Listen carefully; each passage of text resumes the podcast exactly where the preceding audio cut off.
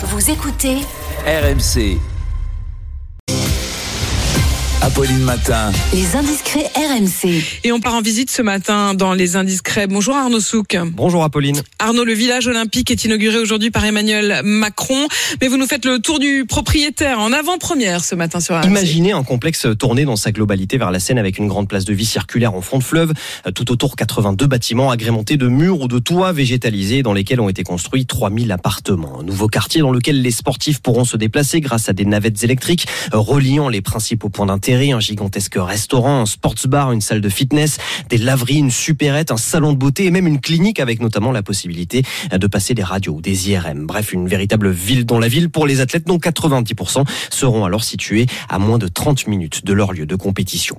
Les athlètes justement, comment seront-ils répartis dans les appartements? Par délégation bien sûr, la France ayant eu en tant que payote la primeur du choix de son emplacement au sein du village. L'affectation a ensuite été déterminée par ordre décroissant des tailles des contingents. Les États-Unis, la Chine ou encore le Brésil ayant ainsi pu choisir en priorité leur lieu de résidence. Quant à la sécurité, notamment des délégations dites à risque comme Israël ou l'Ukraine, le lieu sera évidemment entièrement clos dans sa configuration olympique avec obligation de franchir des checkpoints et des contrôles de sécurité méticuleux pour toute personne accréditée ou invitée.